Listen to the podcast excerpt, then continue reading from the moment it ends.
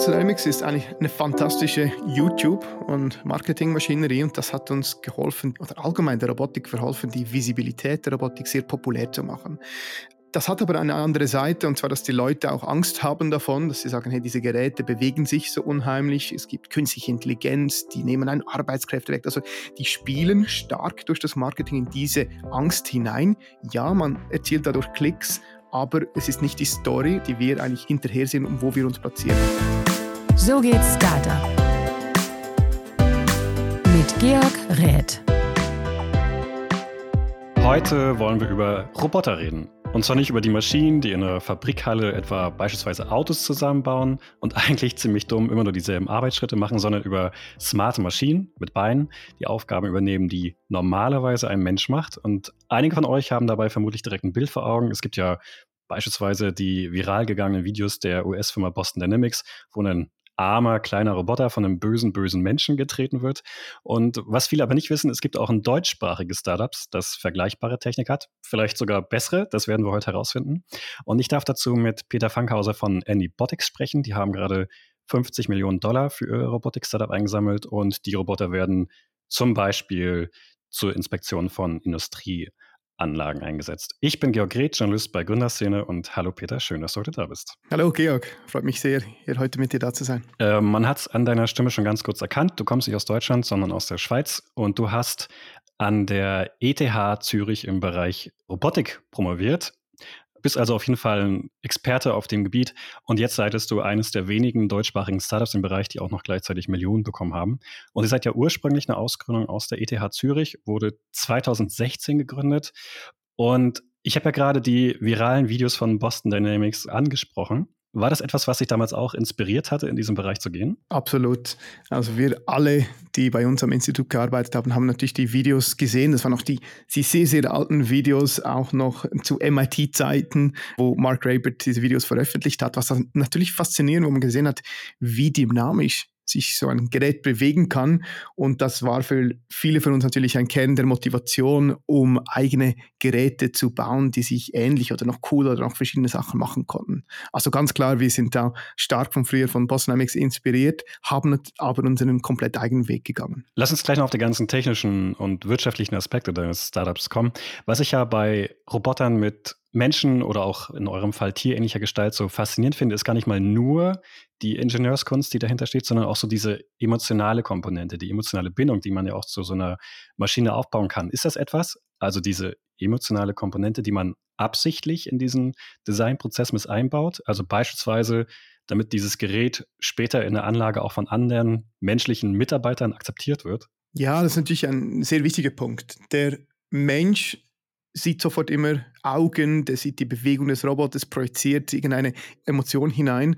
Und das ist natürlich sehr wichtig, weil wir bringen diese Roboter in Umgebungen, wo Menschen sich nicht gewohnt sind, mit solchen Robotern zu arbeiten. Das heißt, wir geben uns sehr Acht auf das Design, die Bewegung, die Geräusche. Wie nimmt der Mensch den Roboter wahr? Wie möchten wir das Gerät auch psychologisch platzieren? Also zum Beispiel unser Roboter, der ist relativ klein, der ist tief, also der soll nicht einschreckend wirken. Wir geben den Kunden sehr viel transparent mit, mach, was macht das Produkt, was überlegt es sich, was kann es, was kann es aber auch nicht. Das ist sehr wichtig, um das einschätzen zu können.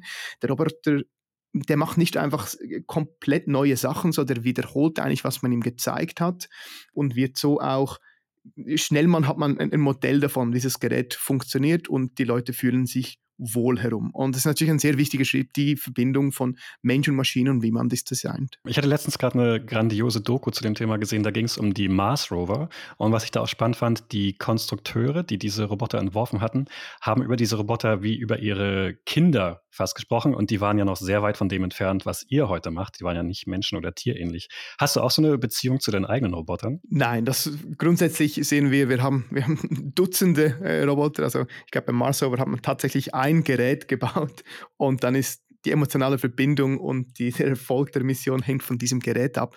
Bei uns ist das nicht mehr so. Die ersten Roboter waren vielleicht noch ein bisschen wichtiger für uns persönlich, aber mittlerweile haben wir so viele Roboter. Wir bemühen uns darum, natürlich die Roboter, dass die alle laufen und gehen sehr respektierlich damit um. Das heißt, wir, wir stoßen die nicht einfach um und, und, machen solche Sachen. Aber das sind Geräte, das sind Maschinen, äh, die können mal kaputt gehen, die reparieren wir. Also wir haben da keine spezielle emotionale Verbindung. Und beobachten eigentlich das Ähnliche bei Kunden. Ja, die geben denen teilweise einen Namen, so wie man das beim Staubsauger, beim Roboterstaubsauger macht, aber das, das ist es dann, dann auch mal. Wo du gerade meintest, ihr stoßt nicht um, da spielst du ja auch auf dieses eine Video von Boston Dynamics an, wo ja tatsächlich so diese emotionalen Gefühle beim Zuschauer ankommen. Mhm. Gleichzeitig ist es natürlich auch ein ziemlich genialer Marketing. Trick. Ist das etwas, über das ihr auch nachdenkt? Also wie kann man die Roboter, die ihr habt, nicht nur als Produkt für den Endkunden einsetzen, sondern wie kann man daraus auch ein Marketing-Video beispielsweise generieren? Also Boston Dynamics ist eigentlich eine fantastische YouTube- und Marketingmaschinerie und das hat uns geholfen, die, oder allgemein der Robotik verholfen, die Visibilität der Robotik sehr populär zu machen. Das hat aber ein, eine, eine andere Seite und zwar, dass die Leute auch Angst haben davon, dass sie sagen, hey, diese Geräte bewegen sich so unheimlich, es gibt künstliche Intelligenz, die nehmen einen Arbeitskräfte weg. Also die spielen stark durch das Marketing in diese Angst hinein. Ja, man erzielt dadurch Klicks, aber es ist nicht die Story und nicht die Geschichte und nicht die Wahrheit, die wir eigentlich hinterher sind und wo wir uns platzieren. Also wir halten uns da sehr fern von dieser, sag ich mal, dieser emotionalen Marketing und arbeiten da viel lieber direkt mit den Kunden zusammen, bei denen wir die Probleme lösen. Jetzt hast du aber natürlich gerade selber gesagt, es hat euch eigentlich geholfen. Aber das heißt, ihr lasst dieses Marketing lieber andere machen. Ja, aber es ist eine andere Story. Als Firma platziert man sich und das Gerät wird wahrgenommen als, als ein gewisses Gerät. Bei uns, wir kriegen extrem positives Feedback über das Design des Gerätes, wie wir darüber sprechen, wie wir den Kunden das beibringen. Also unser Fokus in der Strategie ist auf dieser Schiene ein zuverlässiges Gerät für industrielle Anwendungen und weniger etwas, das man aus YouTube oder aus Marketing-Hits kennt, wo halt noch verrückte Sachen gemacht werden, wo auch mit der Emotionalität gespielt wird. Das heißt, es gibt auch einen Grund, warum eure Roboter beispielsweise keine Saltos können. Das ist wahrscheinlich etwas, was im realen Einsatz nicht so oft vorkommt. Das sollte nicht vorkommen, das wäre auch gefährlich. Nein, absolut. Also wir verbringen auch keine Zeit momentan damit, die Roboter zu tanzen beizubringen oder zu äh, Rückwärtssaltos zu machen. Also die Energie geht voll, wie kann ich ein Gerät, das sicher und robust für den industriellen Einsatz gemacht wird. Da fokussieren wir uns. Äh, du hast gerade einen Punkt angesprochen und den so ein bisschen schnell so weggewischt. Da ging es darum, die nehmen ja die Arbeitskräfte weg. Lass uns da mal ein bisschen drauf kommen, weil ich finde, das ist eine ernsthafte Bedrohung. Vielleicht nicht zum mhm. jetzigen Zeitpunkt, aber vielleicht später. Momentan ist ja euer Einsatzort dort, wo es für Menschen gefährlich werden könnte. Auf Bohrinseln beispielsweise, in Chemieanlagen. Aber grundsätzlich kann eure Roboter ja auch überall eingesetzt werden. Also was macht ihr aktiv dafür, damit eure Roboter keine Arbeitskräfte wegnehmen? Diese Geschichte vom Arbeitskräfte wegnehmen, das ist auch eine, ein sehr populäres Bild. Äh, ich verstehe das auch. Fakt ist, die Kunden, mit denen wir zusammenarbeiten, vieles ist in, in komplexen Industrien, Öl- und Gaschemie, stellt man sich vor, BASF, aber auch in der Energieerzeugung mit Siemens Energy und so weiter, die haben tatsächlich das Problem, dass sie die Arbeitskräfte nicht finden. Also die schauen die Robotik an und sagen, hey, ich habe Viele meiner Leute gehen in Ruhestand. Ich finde die jungen Leute nicht, auch die Leute nicht, die diese Arbeit machen möchten. Wie kann ich den Leuten, die mir bleiben, die Arbeit effizienter gestalten? Äh, viele der Kunden nutzen das Gerät auch als Recruiting-Instrument, um Leute anzuziehen, damit die Leute sagen, hey, da bei dieser Firma kann ich mit moderner Technologie arbeiten. Also ist in Realität mit dem Kunden, wie wir arbeiten, eine komplett andere Welt. Es geht darum, nicht Arbeitskräfte zu nicht im Gegenteil, den Teams, die vor Ort sind, zu helfen, sichere Arbeit zu machen und effizienter zu arbeiten. Und darüber hinaus kann der Roboter natürlich andere Arbeiten machen als ein Mensch. Wir können darüber sprechen, aber im Prinzip geht es um die Komplementarität der Maschine und des Menschen, die optimal auszunutzen. Jetzt sprechen wir aber natürlich über einen Roboter, wie er heutzutage von euch entwickelt wird. Die Entwicklung ist ja noch obwohl ihr jetzt schon sieben Jahre mit dem äh, Gerät am Markt seid, noch recht am Anfang, würde ich mal sagen. Es gibt ja schon noch viele Sachen, die das Gerät nicht kann. Aber wenn man jetzt einen Ausblick macht, fünf Jahre in die Zukunft, dann können die deutlich, deutlich mehr. Auch dann, glaubst du, nehmen sie keine Arbeitskräfte weg. Unsere Arbeit, die ändert sich ständig. Also ich könnte jetzt nicht behaupten, dass in fünf Jahren in einem gewissen Bereich Arbeitskräfte nicht umgeschult oder andersweitig eingesetzt werden müssen. Was aber passiert, was wir in der Historie der ganzen Technologie sehen, dass die Arbeit sich ändert, aber im großen Stil eigentlich keine Arbeitskräfte vernichtet werden, sondern eher die Produktivitätssteigerung im Fokus steht und das auch erreicht wird. Und so sehen wir das sehr ähnlich. Wir arbeiten mit den Kunden auch immer sehr eng, natürlich mit den Leuten vor Ort zusammen, weil die haben tatsächlich diese Angst und nehmen Sie quasi von Anfang an bei der Entscheidung, welches Gerät, wo im Einsatz, mit bei der Entscheidung mit dabei. Wir bilden auch die Leute vor Ort aus. Wie benutze ich das Gerät? Wie gehe ich damit um? Und die Leute sind eigentlich top motiviert und sagen, hey, jetzt anstatt dass ich das von Hand mache, habe ich jetzt eine Flotte von Robotern, die ich überwachen kann und kann mit denen zusammenarbeiten und kann meine Arbeit besser erledigen. Also es ist eine große Transition und Robotik und AI natürlich diese Themen, die beschleunigen die Änderung der Arbeit, aber wir sehen das mit unseren Kunden in einem sehr, sehr positiven Sinn. Ihr verlangt ja von euren Kunden rund, wenn man es umrechnet, 8000 Euro pro Monat pro Roboter. Ist das absichtlich angelehnt an das Gehalt eines Menschen? Der Roboter, der arbeitet 24 Stunden sieben, auch in den Ferien. Also es ist eigentlich noch ein bisschen, je nachdem welches Land. Nein, Fakt ist, wenn du den Roboter, die Hardware, das Software, das alles zusammenrechnest, was das braucht, kommt das sehr ähnlich heraus. Aber die Kunden rechnen gar nicht so, wie viele Leute, was wäre der Lohn, sondern die sagen, welche Informationen liefert mir der Roboter, damit ich meine Anlage besser betreiben kann. Und jede Stunde Ausfall, die ich sparen kann, weil der Roboter etwas gefunden hat, die bringen natürlich mehrere zehn bis hunderttausende Euro pro Tag oder pro Stunde, weil so Anlagen sind natürlich riesengroß und ein Ausfall ist verheerend. Also das sind die Überlegungen und da können wir zeigen, dass innerhalb von ein paar Monaten eigentlich das Investment im Roboter sich bereits gelohnt hat. Die Kunden, das hattest du mir in einem früheren Gespräch mal gesagt, haben ja rund zehn Roboter pro Anlage im Einsatz. Das ist ja ungefähr eine Million Euro im Jahr. Das heißt, es ist für die gar nicht so viel Geld in Relation, meinst du? Also eine Anlage, der Roboter ist natürlich sehr mobil. Äh, wir haben Kunden, die haben nur einen Roboter auf der Anlage, aber die Anlagen bestehen häufig aus verschiedenen Komponenten, quasi Subanlagen, wo typischerweise sich dann ein Roboter bewegt und so kann es sehr schnell sein, dass das 10 plus Roboter pro Anlage sind. Und tatsächlich, wenn du eine Anlage schaust, die machen Umsatz oder der Wert, der generiert wird, für mehrere hunderttausend Euro pro Tag. Das heißt, das Gewicht des Roboters, die Investition ist natürlich im Vergleich sehr, sehr klein im Vergleich zu, zu den Volumen, die da ausgeschöpft werden aus der Anlage. Ich glaube, wir müssen mal ganz konkret mal äh, auch kurz sagen, was eure Roboter überhaupt tun, was sie können. Ich habe ja schon die von Boston Dynamics angesprochen. Da ist, glaube ich, der bekannteste, der auch eurem sehr ähnlich ist, der Roboterhund Spot.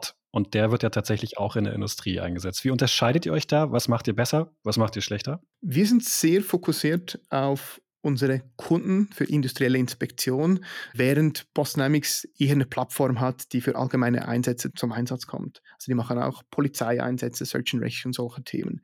Bedeutet konkret, dass wir dem Kunden wirklich eine End-to-End-Solution bieten können. Also der Roboter innerhalb der ersten fünf Minuten läuft das Gerät und innerhalb der ersten ein, zwei Stunden liefert es Daten, weil wir auch die ganzen Payload, Software, AI, Integration API, alles aus einer Hand anbieten können. Bei der Konkurrenz ist es dann eher so, dass es eine Plattform ist, du musst selber noch die Sensorik, ein Drittanbieter macht dir dann noch die Software, also ist, ist, ist eine andere Strategie. Dieser Fokus hat uns auch ermöglicht, Geräte spezifisch für die Industrie zu bauen. Also wenn du schaust, Öl und Gas und Chemie, da hast du flammbare und explosive Materialien, die darfst du natürlich auf keinen Fall entzünden. Das heißt, du brauchst ein Gerät, das von der Funkbildung, von der Hitze keine Flammenbildung verursachen könnte. Und da braucht es ein spezielles Zertifikat, das nennt man das EX oder ATEX-Zertifikat. Und mit unserem letzten Produkt, dem Animal X, konnten wir den weltweit einzigen und ersten Roboter mit Beinen, der dieses Zertifikat besitzt, bauen. Und das ist natürlich nicht nur ein Nice-to-have-Feature, sondern es ist ein Must-have. Du brauchst diese Zertifizierung, um in, in dieser Industrie skalieren zu können. Und da positionieren wir uns sehr stark mit diesem Fokus und können uns da sehr gut abtrennen von den Anbietern wie Boston Dynamics. Und wie kommt es dann, dass Boston Dynamics trotzdem mit denselben Industrien wirbt? Boston Dynamics ist natürlich von der Brand, also all unsere Kunden, viele unserer Kunden haben, schauen sich herum, sagen, hey, wir wollen Robotik. Da ist Boston Dynamics kommt vielen in, in den Sinn, wegen, auch wegen YouTube. Die schauen sich das an, testen mal ein Gerät wir kriegen aber sehr viele Telefonate und Inbound-E-Mails von Kunden, die sagen, hey, ich, ich habe so ein Gerät von Boston Dynamics, ich finde Robotik wichtig, das kommt, wir brauchen das, aber das Gerät erfüllt unsere Anforderungen nicht und dann kommen sie auf uns und sehen dann, dass wir das ein, ein ja, ein, ein maßgeschneidertes Produkt für sie haben, das viel besser auf die Applikation passt und den wirklichen harten Anforderungen wie Wasser, Staubfest, Explosionsgeschütz etc. entspricht. Genau, das waren jetzt die Punkte, was ihr besser macht. Ich hatte ja auch gefragt, was macht ihr schlechter? Ich nehme an, da gibt es auch was. Ja, also unsere Roboter tanzen nicht so cool. in vielen Augen äh, sind die vielleicht ein weniger elegant, aber das macht das schlussendlich dann, es kommt sehr auf, was man macht damit an. Ich glaube, dass das Laufen, wie es Boston Dynamics löst, die elegant, das machen sie sehr, sehr toll. Ihre Videos auf YouTube haben viel mehr Klicks wie wir, aber ich denke, da muss man schauen, was ist wirklich das Ziel der Firma, wohin möchte man und das kommt wirklich auf die Messlatte darauf an, wie misst man sich eigentlich und da arbeiten wir sehr anders als Boston Dynamics. Was können dann eure Roboter konkret? Also die haben verschiedene Sensoren. Was sind denn da die wichtigsten? Also was ist das, was die Kunden am meisten nachfragen? Es fängt eigentlich da an, was die Leute heute selber machen. Muss dir vorstellen, das sind dann bei jeder Schicht geht eine oder mehrere Personen um die Anlagen herum und für einen Rundgang, der dauert dann, sage ich mal, zwischen einer halben Stunde und eineinhalb Stunden. Die machen primär mal visuelle Inspektion, also man schaut sich an, sind alle Komponenten da, tropft was, sehe ich eine Rissentwicklung, sind, sind die Anzeigen, was sagen die, die ablesen, etwas im, im Bereich, der nicht sein sollte. Also primär mal visuelle Inspektion, die wir automatisieren können durch Kameras auf dem Roboter. Das zweite sind Geräusche. Der Mensch nimmt Geräusche wahr. Man hört mal bei einer Maschine, wenn was komisch stöhnt. Beim Roboter können wir das durch Mikrofone ersetzen und das aber viel, viel genauer machen und so ein komplettes Frequenzspektrum der Anlage aufnehmen und das über die Zeit vergleichen. Und dann geht es natürlich noch weiter mit Thermografie, um da mechanische oder elektrische Widerstände zu messen und Hitzebildung frühzeitig zu erkennen. Der Mensch zum Beispiel würde ja keine Temperaturen sehen. Mit dem Roboter können wir sehr frühzeitig Hotspots detektieren. Weiter ist Gasdetektion natürlich ein wichtiges Thema. Gase, die der Mensch nicht riechen würde, können wir sehr fein wahrnehmen, das kartografieren. Und so geht es eigentlich darum, wirklich High-End-Sensoren auf dem Roboter zu verbauen, diese regelmäßig durch die Anlage zu führen und so ein sehr genaues Bild, nicht nur visuell, sondern mit verschiedenen Sensoren über die Anlage zu erhalten. Warum brauche ich dafür eigentlich einen Roboter? Warum setze ich nicht einfach überall in dieser Anlage diese Sensoren ein? Mhm, ja, also IoT, fix installierte Sensoren gibt es schon seit Jahrzehnten. Das wird auch häufig genutzt. Das Problem ist einfach, dass man physikalisch und kostenmäßig die nicht wirklich skalieren kann, dass man für jedes Problem einen einzelnen Sensor anbringen kann. Also stell dir vor, ich habe Leckagen unter einem Tank, Dafür bräuchte ich einen Sensor, Rissbildung, äh, Temperaturen. Also physikalisch ist es nicht möglich, halt überall alles mit Sensoren voll zu machen. Und andererseits ist es kostenmäßig nicht sinnvoll, weil mit jedem Sensor bringe ich Kosten hinzu. Ich muss den Sensor auch wieder warten, verkabeln. Und so ist es heute eigentlich in der Industrie der Standard, dass man für die wichtigsten sicherheitsrelevanten Themen wie Drücke oder Temperaturen einen Sensor hat. Und der Rest wird aber tatsächlich von Hand vom Menschen gemacht durch ihre Augen und Ohren. Jetzt hast du ja gerade gesagt, wenn es normalerweise ein Mensch macht, dann ist das irgendwie eine Aufgabe, die dauert vielleicht maximal zwei Stunden. Der Roboter braucht wahrscheinlich eh nicht lange dafür, vielleicht ein bisschen, vielleicht ein bisschen länger. Aber was macht er dann in der Zeit, wo der Mensch normalerweise was anderes machen würde? Man kann ja nicht 24 Stunden am Tag so eine Industrieanlage überwachen. Der Roboter macht das natürlich noch regelmäßig. Typischerweise hat man drei bis fünf Rundgänge pro Anlage äh, von der Person. Der Roboter, der ist ein bisschen langsamer, nimmt auch mehr Daten wahr, aber damit können wir die, die drei bis sechs bis, bis acht teilweise Rundgänge pro Tag ermöglichen. Also die Frequenz ist schon auch wichtig, damit man die Echtzeit der Information äh, garantieren kann. Und der Roboter geht dann natürlich aber auch zurück auf die Dockingstation, lädt sich selber und bereitet sich eigentlich dann vor auf die nächste Runde. Und was passiert dann mit diesen Daten? Werden die automatisch von euch ausgewertet oder bleiben diese Daten dann beim Kunden und der macht damit, was er will? Ein Großteil der Daten wird bereits auf dem Roboter ausgewertet. Also wir haben da Echtzeit-Algorithmen, äh, um die Daten auszulesen, um insbesondere die Qualität zu optimieren. Und das ist natürlich sehr wichtig. Wenn man einfach ein Foto schießt oder ein Video macht, dann könnte es sein, dass man eine Reflexion drin hat oder ein Objekt davor steht. Und da erkennt der Roboter, sehe ich das Objekt, was sehe ich auf dem Objekt und positioniert sich dann teilweise auch neu, um Hindernissen auszuweichen, um diese Reflexion wegzukriegen kriegen und die Daten zu optimieren. Also da, da läuft ein Großteil von Algorithmik auf dem Roboter selber und dann packt er das Ganze in ein Protokoll und übermittelt das über API in den digitalen Zwilling des Kunden. Also und da werden die Daten gesammelt, auch mit anderen Systemen dann zusammengeführt und da passieren dann die globalen Analysen der Daten, die dann auch über die ganze Zeit analysiert werden und da werden die Entscheidungen gefehlt, was muss ich mit der Anlage momentan machen, um die Sicherheit und Performance zu garantieren. Jetzt hast du gerade schon ein bisschen von künstlicher Intelligenz gesprochen, allerdings ist das die, wenn der Roboter beispielsweise ein Kamerabild hat und das entsprechend analysiert. Aber damit er sich überhaupt bewegen kann, benötigt es ja auch eine künstliche Intelligenz. Kannst du dazu was sagen? Ist das etwas, was tatsächlich äh, mit moderner, in Anführungszeichen, künstlicher Intelligenz abläuft? Oder sind das eher vorgefertigte Bewegungsabläufe, die dann nur zusammengefügt werden? Ja, das ist ein sehr spannendes Thema. Mein Doktorat selber habe ich noch damals verbracht auf die, um die Algorithmik zu schreiben, wie sich der Roboter bewegt. Mittlerweile basieren wir sehr stark auf künstlicher Intelligenz. Und zwar, was wir machen, das hat sich über mehrere Jahre haben wir daran entwickelt, auch mit sehr enger Zusammenarbeit mit der ETH Zürich, ist, dass der Roboter eigentlich selber lernt zu laufen. Das ist ähnlich wie bei einem Kind, das übt, dann merkt, hey, das funktioniert ein bisschen besser und wird besser über die Zeit. Dafür haben wir aber die Zeit nicht. Also was wir machen, wir verwenden künstliche Roboter in Simulation, beschleunigen deren Lebenszeit und paralysieren das Ganze. Und so kann man eigentlich über ein paar Stunden zig, zehntausende virtuelle Betriebsstunden simulieren. Und daraus lernt der Roboter durch einfachere Bewegung und Simulation, wie muss ich mich verhalten und bildet ein neuronales Netzwerk, ein künstliches neuronales Netzwerk. Und wenn man das richtig macht, übertragen wir das auf den echten Roboter und das funktioniert extrem gut. Das, das, das Gerät reagiert komplett selbstständig auf unvorhergesehene Situationen, läuft über Treppen, äh, rutschige Untergründe. Es ist wirklich faszinierend, wie man über diese künstliche Intelligenz die, die, die Performance des Roboters steigern kann. Ihr arbeitet ja seit 2016 daran. Ich würde sagen, Künstliche Intelligenz, wo die Menschen tatsächlich verstanden haben, ah, okay, das ist tatsächlich intelligent, gibt es ja ungefähr seit ChatGPT. Wenn ihr euch jetzt vergleichen müsstet vom Stand eurer KI mit dem, was man jetzt beispielsweise bei OpenAI, vielleicht jetzt mit Google und Co.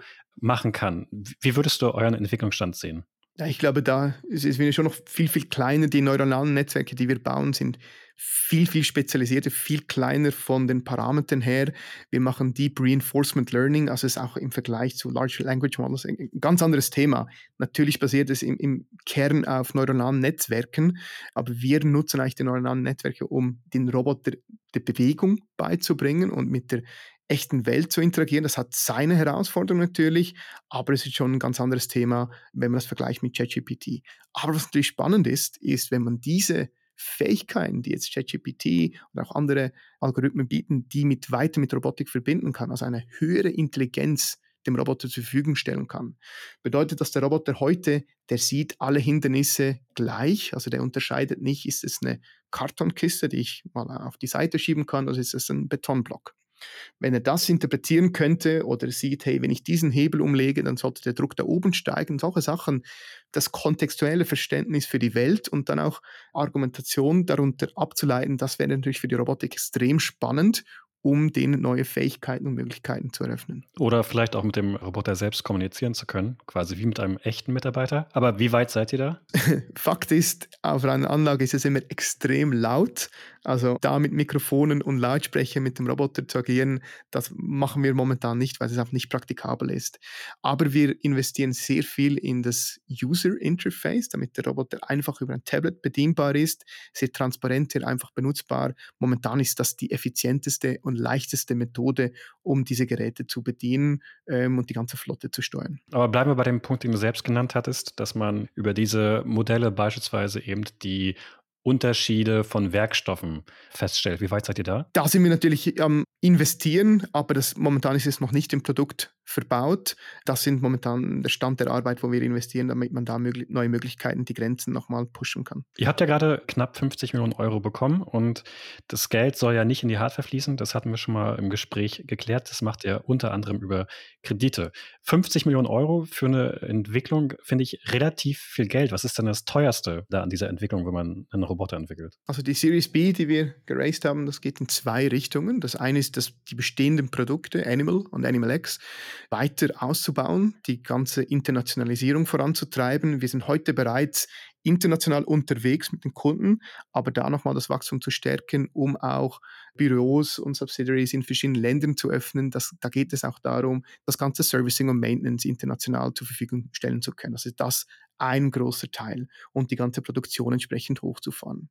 Und der andere Teil des Geldes geht tatsächlich in die Neuentwicklung von Themen. Das eine ist natürlich in Software, kann ich sehr viel Fähigkeiten im Roboter hinzufügen, aber andererseits möchten wir jetzt auch nicht nur inspizieren können, sondern auch anfangen zu manipulieren.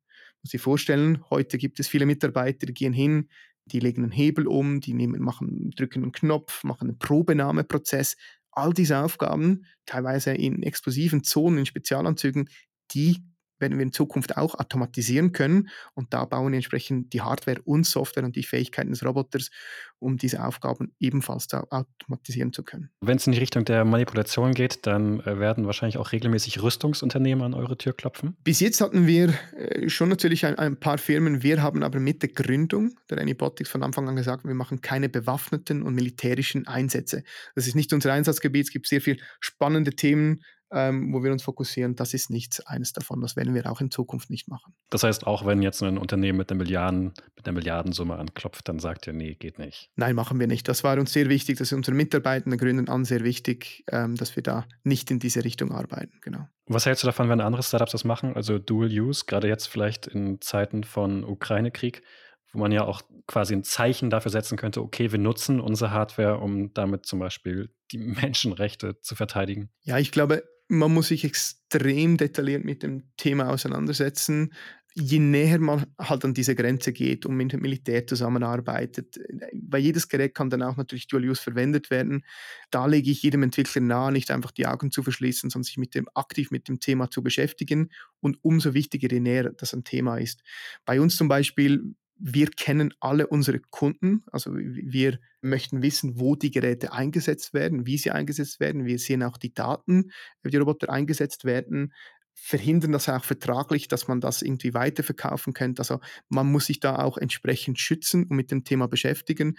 Und wir haben zum Beispiel auch ein Open Letter mit unterzeichnet, unter anderem mit Boston Dynamics und anderen, wo wir die ganze Robotik aus diesen Bewaffnung eigentlich heraushalten möchten, weil es ein extrem gefährliches Thema ist. Und die UN, wenn ich es richtig im Kopf habe, hat ja aber tatsächlich sogar gesagt, nein, es ist in Ordnung, autonome Waffensysteme, dazu zählen auch Roboter, sind ja erlaubt. Hast du da überhaupt die Hoffnung, dass das zu einem Verbot kommen kann? Kann ich dir nicht sagen. Wie wir das Ganze beeinflussen möchten, ist wirklich unseren Stand darzustellen, was auch die Risiken sind, auch aus einer Sicherheitsperspektive, weil viele Leute interpretieren natürlich eine Intelligenz in ein Gerät, das sieht man aus YouTube, aber Fakt ist, die Geräte funktionieren nicht zu 100 Prozent. Und Entscheidungen über Leben und Tod einem Algorithmus zu überlassen, das finden wir ethisch natürlich ex extrem schwierig und möchten aber unseren Beitrag dazu machen in diesem Dialog. Es gibt ja neben Industrie und Militär noch andere Anwendungsbereiche für die Robotik. Und ich glaube, Boston Dynamics hat gesagt, der zweite größte Wachstumstreiber sind Warehouses. Also jetzt nicht stationäre Maschinen, die es eh schon gibt, sondern autonome Systeme. Denkt ihr darüber auch nach? Das ist ein anderes Einsatzgebiet. Also die ganzen Lagerhäuser und Warehouses, die werden gebaut um die Maschinen herum. Also es ist alles flach und dann überlegt man sich, wie kann ich gewisse Abläufe automatisieren. Was wir heute machen, ist eher, wir gehen in Bereiche, die halt nicht für Robotik gebaut wurden, wo aber Robotik einen riesen Einsatz haben kann. Und da sind vier Beine ein fantastischer Vorteil, weil ich damit Treppen laufen kann, über Stufen hinweggehen kann, durch enge Bereiche gehen kann. Das ist heute unser Fokus und, und weniger, sag mal, die mehr standardisierte Automation in Warehouses oder Manufacturing. Jetzt hast du gerade die zwei Beine angesprochen, damit kann man ja auch wunderbar gehen. Das habe ich vorhin gerade erst gemacht. Wann kommt das bei euch? Wir sind zwei Beine schon noch von der Komplexität her noch ein Level höher. Und Fakt ist, alles, was ich mit einem humanoiden Roboter lösen kann, kann ich heute mit vier Beinen genauso gut lösen, aber viel, viel stabiler. Also momentan sind wir wirklich laserfokussiert auf die vier Beine. Das funktioniert extrem gut. Aber du hast recht, die Intelligenz, die wir bauen, die Software, auch die Fähigkeiten des Teams bieten sich an, andere Robotiksysteme zu bauen. Und die Vision von Anybotics ist schon, dass wir da weitergehen und verschiedene Morphologien, verschiedene Arten von Roboter bauen, die aber das gleiche die gleiche Software, das gleiche Robotergehirn nutzen können. Aber momentan haben wir keine Pläne für einen Humanoiden konkret. Also auch nicht langfristig. Ihr aber habt nicht zufällig noch ein zweites Team, was daran arbeitet, meinst du? Momentan nicht an einem Humanoiden, aber andere Geräte, verschiedene Morphologien, das natürlich auf der Vision und dann auf der Roadmap später. Willst du ein bisschen konkreter werden? Was kann man sich da vorstellen? Konkreter werde ich nicht, welche Geräte es sind, aber was du dir vorstellen kannst, ist, mit einem Vierbeiner kann ich überall hingehen, wo ein Mensch hingehen kann, aber ich kann nicht klettern momentan. Ich kann schlecht Leiten oder Gerüste hochklettern. Das Gerät ist nicht magnetisch. Also man muss sich vorstellen, Roboter, die in Tanks, außerhalb von Tanks, fliegende Roboter. Und da brauche ich aber häufig die Intelligenz, wenn ich was von oben, von unten sehen möchte, Daten auszutauschen und gewisse Arbeiten so zu kombinieren. Also alles, was halt den Zugang zur Anlage optimiert und verschiedene Formen braucht, um das zu erledigen. So kannst du dir das vorstellen. Ich hatte ja ganz am Anfang gesagt, das Ganze ist an der ETH Zürich entstanden. Und vielleicht jetzt mal als anekdotische Evidenz. Ich spreche momentan häufiger mit Gründern, die an der Uni ausgegründet haben. Ist es etwas, was du auch beobachtest, dass jetzt gerade so die Zeit ist, wo die Ausgründungen größer werden, mehr Beachtung finden? Ja, und ich finde es eine fantastische Entwicklung. Früher war viele der fantastischen Arbeiten und Wissenschaften, die sind dann mit dem Abgang der Wissenschaftler dann oder der Doktoranden dann auch gestorben, was extrem schade ist. Und die Visibilität des ganzen Startups, Gründungsstories von verschiedenen Firmen, das, die das machen, hat die Visibilität gesteigert. Und ich nehme auch wahr natürlich von vielen Studenten und Doktoranden, die dies für sich auch möchten und die ganze eine Beschleunigung stattgefunden hat, wie und auch von der Universität das besser unterstützt wird, Inkubatoren entsteht, finanzielle Unterstützung. Also ich finde das eine sehr, sehr tolle Entwicklung. Und jetzt auch sehen wir, dass internationale Investoren auch die Schweiz unter anderem als Hotspot, unter anderem auch für Robotik entdeckt haben. Und ich hoffe, dass da ja, auch in Europa entsprechend, nicht nur Silicon Valley, Technologie, Deep Tech Startups entsprechend weiter wachsen und das ein, ja, ein fantastisches Momentum ergibt. Warum bist du dann nicht in der Forschung geblieben? Das hättest du ja auch machen können. Hätte ich auch machen können. Ich persönlich wollte nie in der Forschung bleiben. Ich habe das Team damals, als ich das Doktorat und sogar die Masterarbeit angefangen habe, gesehen und gesagt, hey, das ist ein cooles Team, die arbeiten eng zusammen, das ist nicht jeder für sich, sondern man baut aufeinander auf. Und wir haben alle da schon gespürt, ziemlich früh, das könnte mal noch was werden, daraus könnten wir eventuell eine Firma machen. Und was tatsächlich passiert ist, ist, dass über die Videos und die Papers, die wir publiziert haben, uns Firmen gefunden haben und gesagt haben, hey, was ihr da macht, ist cool, macht ihr daraus eine Firma, weil wir wären ein Kunde von euch. Und die haben uns dann die ganzen Requirements gegeben und die Probleme beschrieben. Wir waren am Anfang sehr skeptisch, äh, wieso, dass sie das nicht mit, wie du gesagt hast, mit fix installierten Sensoren lösen, haben aber dann schnell gelernt, dass tatsächlich die Technologie, die wir bauen, da eine tolle Möglichkeit ist, gewisse Aufgaben besser zu lösen und haben deshalb dann auch die Firma gegründet, weil wir das Team hatten, die Technologie und eine klare Marktsituation, welche Probleme wir im Markt lösen können. Wenn du jetzt jemanden, der gerade vielleicht auch gerade noch in der Forschung ist und hin und her gerissen ist, soll ich jetzt in der Forschung bleiben? Soll ich das Ganze vielleicht als Firma ausgründen?